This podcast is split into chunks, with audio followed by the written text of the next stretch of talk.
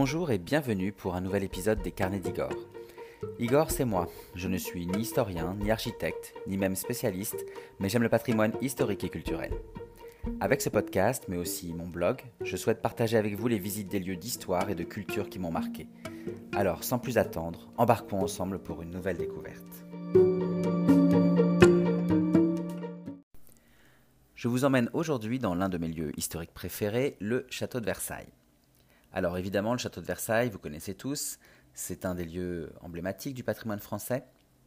Mais avant d'aller plus loin dans la visite et de vous en dire plus sur ce que j'ai prévu aujourd'hui, j'aimerais quand même vous faire un petit rappel historique sur ce château.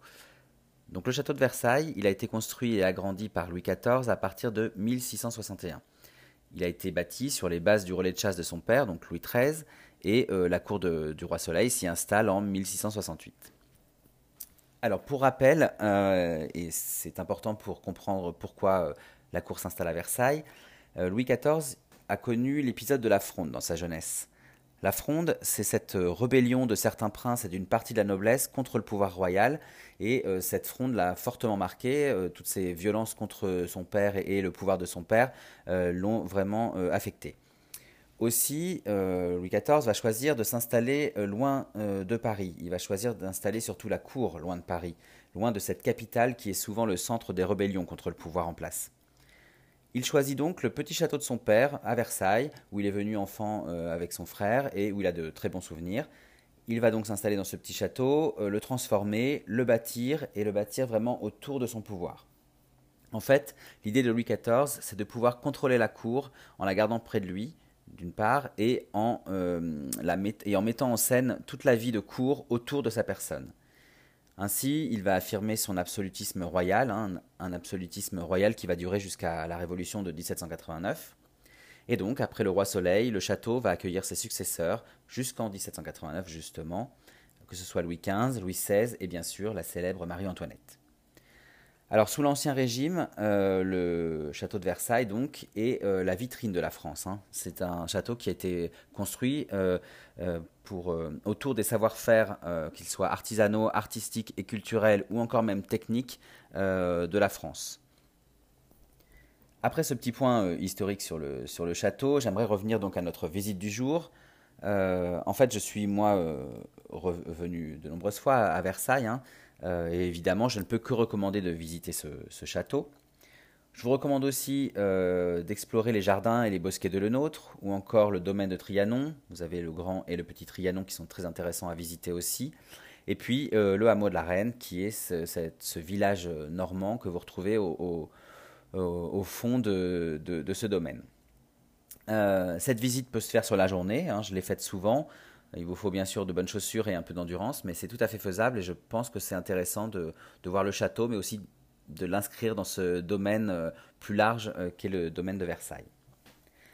Alors, ce serait un peu long et fastidieux de raconter euh, une visite de l'ensemble de ce domaine de Versailles, justement.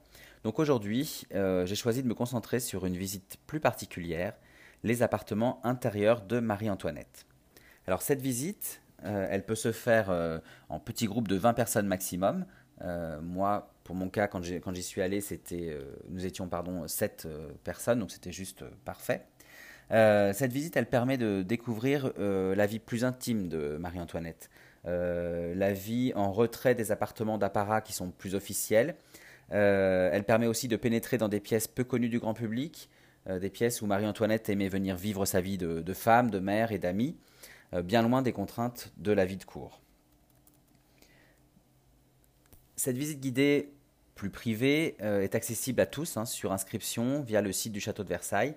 Je vous mets toutes les informations pratiques sur mon blog, Les Carnets d'Igor, et euh, je vous encourage euh, à, participer à ce genre de visite. Il y a d'ailleurs d'autres thématiques hein, proposées sur le site du château de Versailles, et j'espère vous en faire découvrir prochainement plusieurs d'entre elles. Enfin, pour le moment, après cette introduction, je vous invite à pousser les portes des cabinets intérieurs de Marie-Antoinette. Avant de commencer la visite euh, en tant que telle, petite précision, qu'est-ce qu'on entend par appartement intérieur de la reine? En fait, ces appartements intérieurs, ce sont des espaces euh, privés qui sont situés à l'arrière du grand appartement d'apparat de la reine. Euh, ce, grand ce, grand appartement d'apparat très officiel où on se doit de respecter le protocole, où on n'est pas libre d'agir en toute liberté, et au final où on est en représentation publique permanente. D'ailleurs, pour vous montrer à quel point la, règle est, stricte dans ces grands appartements, même le mobilier qui est présent répond à des contraintes dictées par l'étiquette. D'ailleurs, ça me fait penser, petit point anecdote, euh, l'étiquette, est-ce que vous savez ce que c'est? Alors l'étiquette, c'est cet ensemble de règles très strictes qu'on peut considérer parfois poussées jusqu'au ridicule, euh, qui est euh, largement développé et imposé par Louis XIV pour garder le contrôle sur la cour, comme je vous l'ai expliqué hein, précédemment, donc pour éviter les rébellions et pouvoir concentrer toute cette cour autour de son pouvoir royal absolu. Euh, jusqu'à la Révolution, l'étiquette va régir le code de conduite de la cour de Versailles, avec des tâches et des devoirs précis qui sont affectés à, chacun selon son rang social, et ce qui permet de marquer une distance entre les souverains et leurs sujets. Revenons à nos appartements intérieurs. Donc, vous l'aurez compris, c'est pour profiter de leurs proches de manière plus intime, pour s'éloigner aussi des contraintes de la cour, que les rois et les reines ont fait bâtir des cabinets et des appartements dits intérieurs. Euh, donc, ces espaces plus privés, en arrière-plan des pièces officielles. Alors Marie-Antoinette, hein, qui n'était vraiment pas adepte des règles de la cour, euh, elle profitait beaucoup de ses appartements intérieurs et elle y invitait ses proches, que ce soit euh, ses proches familiaux, donc euh, Madame Elisabeth, sa belle-sœur, ses beaux-frères, les comtes de Provence et d'Artois, ou encore ses enfants. Mais elle y recevait aussi ses amis, donc comme la duchesse de Polignac, la princesse de Lamballe, ou encore son ami amoureux, le comte Axel de Fersen. Alors traditionnellement, euh, ces appartements étaient moins nombreux chez la reine que chez le roi. Vous avouerez que c'est pas très égalitaire, mais enfin c'était ainsi. Euh, le roi d'ailleurs avait même une chambre privée dans ses appartements intérieurs, alors que la reine ne pouvait dormir que dans sa chambre d'apparat. Euh, Louis XIV, à la mort de sa femme Marie-Thérèse, récupère même une grande partie des pièces des appartements de son ex-femme pour son confort personnel. Marie-Antoinette, elle, quand elle arrive à Versailles, euh, elle bouleverse un petit peu les choses, puisqu'elle décide d'agrandir ses cabinets intérieurs qui sont situés au premier et au deuxième étage du château. Comme je vous l'ai dit, hein, euh, Marie-Antoinette éprouve rapidement le besoin de, se retrouver dans des lieux plus intimes avec ses proches, mais aussi euh, de s'éloigner de cette cour aux règles vraiment très strictes et réglées comme du papier à musique. Euh, donc elle va dépenser sans compter pour aménager ses appartements intérieurs, hein, pour les aménager à son goût, euh, des dépenses qui vont participer euh, évidemment à sa réputation de reine dépensière. Cette réputation qui va la suivre jusqu'à la Révolution, elle va même s'amplifier puisque à la Révolution, vous savez, on l'appellera Madame Déficit. Euh, elle a donc ses appartements, ses cabinets intérieurs au premier et deuxième étage du château. Et euh, à la suite de la mort d'une des filles de Louis XV, Madame Sophie, euh, Marie-Antoinette récupère les appartements qui sont au rez-de-chaussée du, palais pour en faire de nouvelles pièces privées et ainsi agrandir son espace plus intérieur. Voilà, donc après cette petite précision sur ce que sont les appartements privés des rois et reines de France, je vous invite à entrer dans le vif du sujet et à découvrir avec moi les lieux de la vie de femme et les lieux intimes de Marie-Antoinette. Alors la visite commence au pied de l'escalier de la reine. Euh, l'escalier de la reine, c'est ce grand escalier de marbre qui mène à l'appartement du roi d'un côté et aux grands appartements de la reine de l'autre. Euh, c'est le plus connu du château, je pense que si vous le voyez, vous le reconnaîtrez avec son marbre coloré. Euh, c'est aussi le plus fréquenté de Versailles à l'époque. À ce propos, petit point euh, anecdote et historique, euh, c'est sur cet escalier que seront tués les deux gardes royaux qui tentaient de faire reculer la foule lorsque le peuple envahit le, château au matin du 6 octobre 1789. Pour rappel, le 5 octobre, donc la veille, euh, des hommes et des femmes arrivent de Paris sur Versailles pour réclamer du pain et pour réclamer le retour du roi à Paris. Au matin du 6 octobre 1789, donc, ils envahissent le palais. Sur leur route se trouvent des gardes royaux. Euh, deux d'entre eux donc seront tués sur cet escalier. L'idée du peuple, c'est d'aller retrouver euh, le roi et la reine euh, pour les ramener à Paris notamment. en parallèle de ça, Marie-Antoinette est réveillée donc dans, son, dans sa chambre. elle s'enfuit par les couloirs de ses appartements privés, donc les appartements privés que nous allons découvrir tout à l'heure. pour donc elle s'est enfuie pour rejoindre le, le, roi qui est dans sa chambre et s'y réfugier avec ses enfants. Finalement, la famille royale sera contrainte de quitter Versailles dans la journée et de rejoindre le palais des Tuileries euh, à Paris sous escorte. la famille royale, à partir de ce jour, ne reverra plus jamais Versailles. Alors reprenons notre visite. Nous sommes donc en contrebas de cet escalier officiel de la reine. Euh, nous empruntons un plus petit escalier de service qui se trouve derrière une petite porte pour nous rendre aux étages euh, et gagner les cabinets intérieurs de la reine. Alors à ce moment-là déjà, euh, c'est là tout l'intérêt des visites privées et guidées à Versailles, on ressent vraiment de, une, certaine excitation, une certaine impatience aussi de, pousser les portes privées. Euh, c'est un peu comme si, euh, enfin pour ma part en tout cas, c'est comme si je découvrais le château pour la première fois. Euh, j'ai l'impression d'être invité presque en, exclusivité chez la reine, ou même plutôt chez Marie-Antoinette, hein, chez la personne, puisque on, voit ici, on va, on retrouver ici plutôt l'intimité de, Marie-Antoinette plus que son rôle de, souveraine. donc nous montons cet escalier, nous arrivons au premier étage et nous pénétrons dans une petite pièce qui s'appelle le supplément de bibliothèque. Donc évidemment, dans ce supplément de bibliothèque, vous l'aurez compris, il y a euh, de nombreux livres, mais aussi cette pièce est une pièce de passage qui dessert d'un côté le cabinet doré et de l'autre la bibliothèque plus euh, officielle de Marie-Antoinette. Pour commencer, nous nous tournons vers le cabinet doré.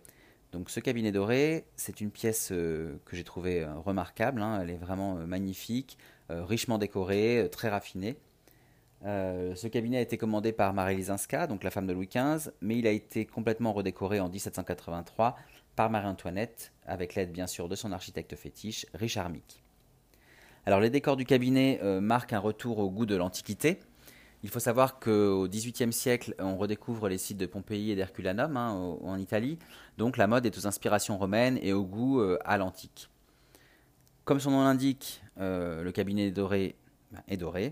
Et donc l'or y est partout, hein, dans des boiseries aux meubles, en passant par les sculptures de bronze ou encore euh, les étoffes qui, recouvrent les meubles, le, mur ou euh, même euh, les rideaux. C'est donc dans ce cabinet doré que Marie-Antoinette recevait ses proches, hein, notamment ses enfants. elle aimait aussi jouer de la musique. Il faut savoir que Marie-Antoinette est très très bonne musicienne. Hein. C'est d'ailleurs elle qui importe la harpe à Versailles et puis en France. Euh, elle y vient donc dans ce cabinet doré avec euh, des compositeurs qu'elle fait venir aussi à Versailles, comme euh, Grétry ou Gluck. donc c'est vraiment un lieu de vie, un lieu où Marie-Antoinette aime se faire plaisir et, vivre ses passions comme, la musique. Alors avant de poursuivre la visite et parce qu'on vient de quitter le cabinet doré, Juste un petit point euh, anecdote comme je les aime. Euh, alors je l'ai appris pendant la, visite, euh, mais l'utilisation de l'or dans l'architecture et la décoration des pièces du, château était uniquement réservée au roi et à la reine. En fait, la noblesse et la cour ne pouvaient utiliser ce matériau dans la décoration de, de ces appartements privés. Alors une seule exception, bien sûr, euh, il y a toujours des exceptions, on est en France quand même. Euh, une seule exception, la comtesse du Barry, donc euh, la célèbre maîtresse, la dernière maîtresse de Louis XV. Louis XV ne pouvait rien lui refuser, et donc elle a pu abuser de l'utilisation de, l'or dans ses appartements privés comme bon lui semblait. Voilà, donc nous reprenons maintenant notre, notre visite. Nous sortons du cabinet doré et nous nous dirigeons vers la bibliothèque de Marie-Antoinette. Pour ça, nous repassons par le supplément de bibliothèque, hein, cette petite pièce euh, intermédiaire dont je vous ai parlé tout à l'heure. Et puis, euh, chose qui est assez excitante et assez drôle quand on visite des appartements plus privés, euh, nous pénétrons dans la bibliothèque de Marie-Antoinette par une porte en trompe-l'œil, une porte en fausse étagère pleine de livres, ce qui donne encore plus l'impression de, rentrer dans un endroit secret, privé et intime. Et nous découvrons euh, la bibliothèque de Marie-Antoinette, euh, qui a été rénovée récemment et qui est vraiment euh, magnifique, toute de boiseries et, de dorures. Alors Marie-Antoinette n'était pas une très grande lectrice, hein, c'est bien connu, mais j'ai pu regarder, jeter un œil un peu à, tous les, livres qui étaient dans cette bibliothèque, et franchement, elle en conserve de très nombreux et très beaux livres, notamment sur l'histoire de France par exemple. Euh, ensuite, dans cette bibliothèque, ce qu'on peut remarquer, c'est le chiffre de Marie-Antoinette qui est partout, qui est sur les tiroirs, sur les meubles, sur les boiseries. Euh, pour rappel, son chiffre, c'est un M et un A euh, entrelacés. et encore, pour appuyer encore le fait que cette bibliothèque est bien celle de Marie-Antoinette, on y retrouve sur les tiroirs, notamment en guise de, de poignée, l'aigle à deux têtes, qui rappelle que Marie-Antoinette est aussi archiduchesse d'Autriche. Nous traversons cette bibliothèque et nous accédons ensuite au cabinet de la Méridienne. Alors ce cabinet de la Méridienne est un lieu de repos pour Marie-Antoinette. Euh, elle venait s'y détendre hein, sur ce lit bleu ou cette Méridienne qui se trouve dans une, alcôve totalement entourée de miroirs muraux. Euh, cette pièce est attenante à un cabinet de toilette donc, euh, que malheureusement je n'ai pas pu visiter, mais qui est intéressant, de, qui est intéressant de, mentionner en fait parce que ce cabinet de toilette communique avec sa chambre officielle, donc la chambre d'apparat dont on a déjà parlé. Et en fait, c'est par là qu'elle passera pour rejoindre le roi le 6 octobre 1789 au matin. Donc c'est euh, pour moi et je pense pour les gens qui visitaient euh, euh, avec moi cette, cette pièce, c'est un lieu émouvant hein, et important de l'histoire de France puisque c'est là que Marie-Antoinette a pu s'échapper un instant du peuple qui rentrait dans le palais pour rejoindre le roi et ses enfants. Alors nous sortons maintenant du cabinet de la Méridienne, nous retraversons euh, la bibliothèque de Marie-Antoinette, le supplément de bibliothèque, toujours en traversant ces portes en trompe-l'œil, donc c'est toujours un, petit plaisir euh, personnel. Euh, et nous arrivons, nous retrouvons les escaliers, les petits escaliers qui nous ont permis de monter au premier étage des cabines intérieures, et nous accédons donc au second étage. Là, nous nous engageons dans la salle à manger privée de la reine, euh, une salle qui était importante hein, pour Marie-Antoinette, puisqu'elle y recevait euh, sa famille pour, euh, pour le souper parfois, mais aussi et surtout ses plus proches amis avec qui elle pouvait parler et se confier en toute liberté. D'ailleurs, signe de l'intimité de, cette pièce, hein, au mur sont accrochés des tableaux représentant ses parents, donc François Ier de Lorraine et Marie-Thérèse d'Autriche, l'empereur et l'impératrice d'Autriche, donc, et son frère Joseph, qui deviendra par la suite Joseph II, donc empereur d'Autriche. De la salle à manger, nous empruntons un petit couloir au fond duquel se trouve le cabinet du billard. Euh, on y découvre une pièce richement décorée de toiles tendues de satin blanc, un satin blanc rebrodé et rebroché de motifs floraux.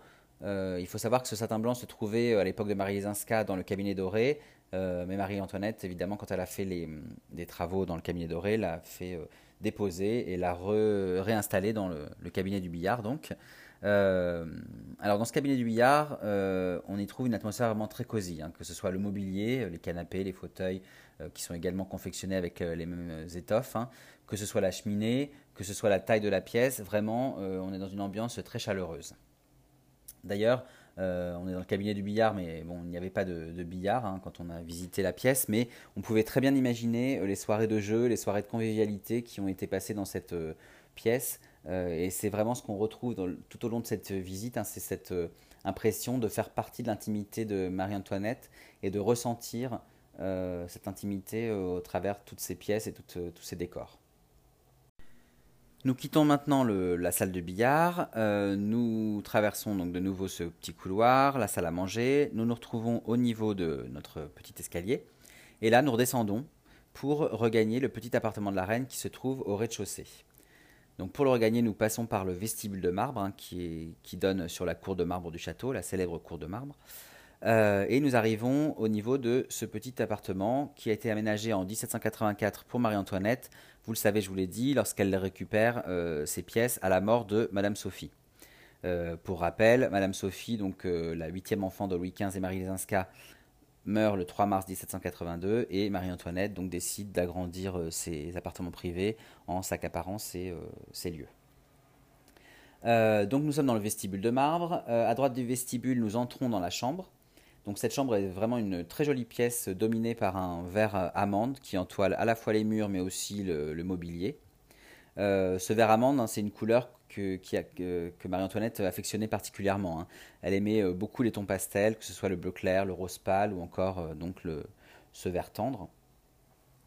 Une fois que nous avons vu donc cette, cette chambre, nous retraversons le vestibule de marbre pour découvrir une magnifique salle de bain. Alors, il faut noter qu'à l'époque, le vestibule n'existait pas. Hein. cet espace était fermé et composait euh, les appartements de Madame Sophie. Et donc, on y trouvait ici euh, notamment une bibliothèque euh, toute décorée de, stuc. Revenons à la salle de bain. donc, la salle de bain, nous y, entrons. Et là, on remarque tout de suite les boiseries. les boiseries qui représentent des dauphins, des cygnes, des roseaux, des coquillages, des coraux. Bref, tout ce qui peut rappeler l'eau et le bain. Alors, chose surprenante pour nous, on y trouve un lit euh, en fait, à l'époque, on pensait que prendre un bain euh, fatiguait et qu'il fallait se reposer euh, ensuite. Ceci dit, c'est vrai que quand on prend un bain, on aime bien aussi après se reposer encore, donc c'est pas complètement stupide comme idée. juste notons que le lit qui se trouve dans la pièce, là dans cette salle de bain de Marie-Antoinette, est en réalité celui de la chambre des bains de Louis XVI à Fontainebleau. On n'avait pas retrouvé le lit originel de Marie-Antoinette. Puisque nous parlons euh, salle de bain, euh, j'aimerais faire un petit point euh, anecdote de nouveau et rétablir une, vérité qui n'est pas souvent connue. On dit souvent que les rois et reines de France sont des gens sales, phobiques de l'hygiène, et en fait c'est complètement faux. il faut savoir que Louis XV pouvait prendre plusieurs bains par jour, que Louis XVI avait également plusieurs salles de bain, euh, que Marie-Antoinette, elle, quand elle arrive de, Vienne, elle n'a pas forcément une hygiène irréprochable, mais très vite à la cour de Versailles, elle prend goût au bain, elle s'y délasse quotidiennement. Euh, en fait, l'idée d'une cour sale, pleine de pousses ou les perruques et euh, malodorante, vient en grande partie des rumeurs qui ont été diffusées à la Révolution et ensuite dans les années qui ont suivi. Ceci étant dit, donc revenons à notre salle de bain. Euh, c'est pour moi euh, l'une des plus agréables, des pièces les plus agréables, pardon, des, appartements de la reine. Hein. Euh, elle est très claire, elle est joliment décorée, dans des tons de bleu ciel et de blanc. le carrelage noir et blanc donne une touche de noblesse à l'ensemble. Bref, c'est vraiment une pièce coup de cœur pour moi. Hein. c'est vraiment la pièce coup de cœur de cette visite. Le seul regret pour Marie-Antoinette, c'est qu'elle n'aura pas le temps d'en profiter, ou en tout cas très peu. Euh, cette salle de, bain en fait a été finie en 1789, quelques mois seulement avant le début de la Révolution qui, poussera Marie-Antoinette à quitter Versailles pour les Tuileries à Paris. Et la suite, bien sûr, on la connaît, elle ne reviendra plus à Versailles, donc elle ne pourra pas en profiter.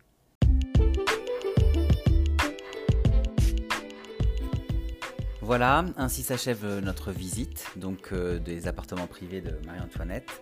Euh, pour information, donc en temps normal, il y a d'autres pièces à visiter, hein, mais malheureusement elles étaient fermées, soit pour des raisons de, travaux en cours, hein, soit pour des raisons sanitaires, parce qu'à l'heure où je vous parle, nous sommes toujours en pleine crise de Covid-19.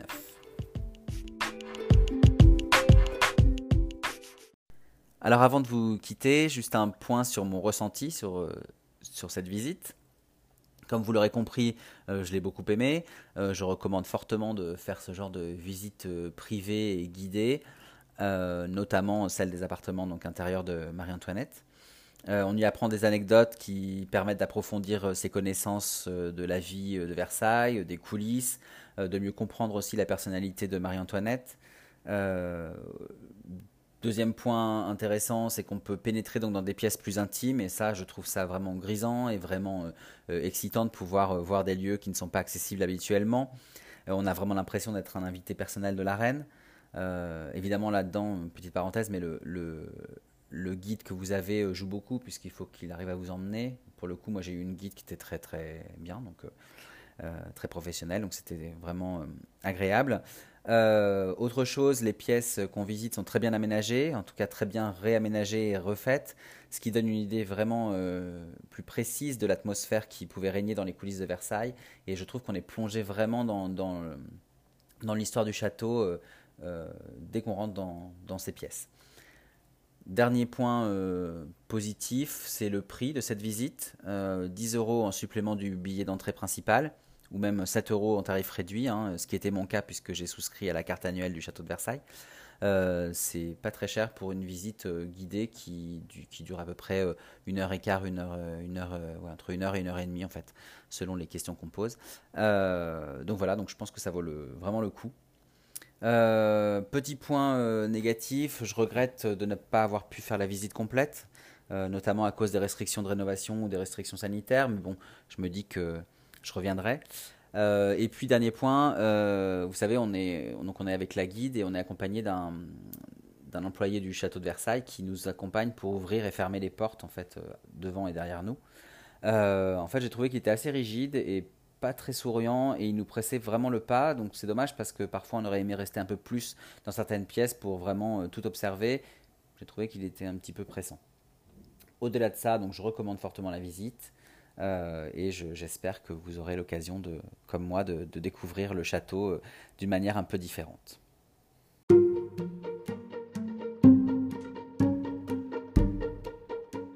Voilà, merci de m'avoir écouté.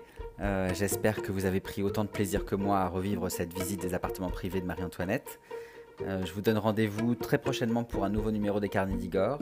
Mais en attendant, n'hésitez pas à vous rendre sur mon blog ou à me suivre sur les réseaux sociaux vous y retrouverez tous mes podcasts, mais aussi des articles, des photos et toutes les informations pratiques pour euh, pouvoir vous aussi profiter de ces lieux d'histoire et de culture qui me passionnent. A bientôt